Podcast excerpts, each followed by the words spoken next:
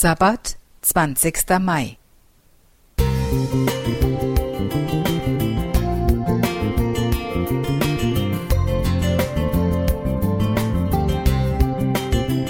Ein kleiner Lichtblick für den Tag.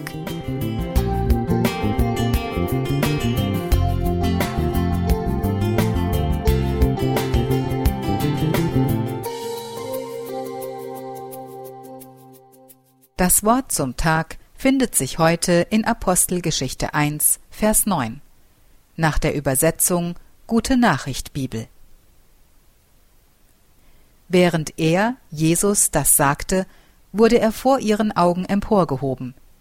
Eine Wolke nahm ihn auf, so dass sie ihn nicht mehr sehen konnten. John Keating heißt der Englischlehrer eines britischen Eliteinternats, der in dem Film Der Club der toten Dichter seine Schüler dazu ermutigt, die Welt aus einer anderen Perspektive wahrzunehmen. In einer ersten Übung fordert er seine Schüler auf, sich auf das Lehrerpult zu stellen. Erst mit skeptischen Blicken, doch dann neugierig folgen sie seiner Aufforderung. Diese Filmszene hat sich mir sehr eingeprägt, weil ich glaube, dass ein Perspektivenwechsel für ein gelungenes Miteinander in Staat und Kirche, in der Familie und im Berufsleben unerlässlich ist. Damit das gelingt, sollte man sich zurücknehmen und zuhören können. So können meine persönliche Meinung und die meines Gegenübers eine neue Sichtweise bilden. Mich ermuntert die Filmszene dazu, meine jahrealte Weltsicht regelmäßig auf den Prüfstand zu stellen und diesen Perspektivenwechsel immer wieder neu zu üben. Wenn ich beispielsweise die Brille der Kinder oder meines Partners aufsetze, kann dies hier und da ein kleines Wunder bewirken. Die Jünger gewinnen in den Jahren mit Jesus, in denen sie durch eine Lebensschule gehen, auch ganz neue Lebensperspektiven. Dazu gehört beispielsweise ein mitfühlender, wertschätzender Umgang.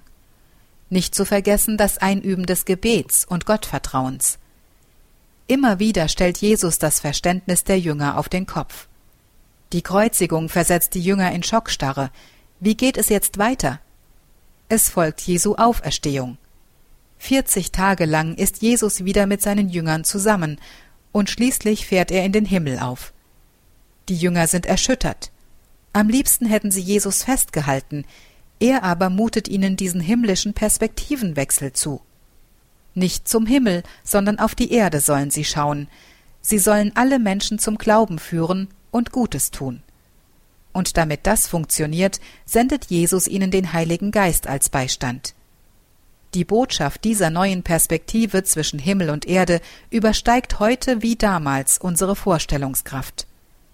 Aber im Umgang mit meiner eigenen Begrenztheit schenkt diese andere Jesus-Perspektive Zuversicht und Hoffnung – über meinen bisherigen Tellerrand hinaus. Beate Strobel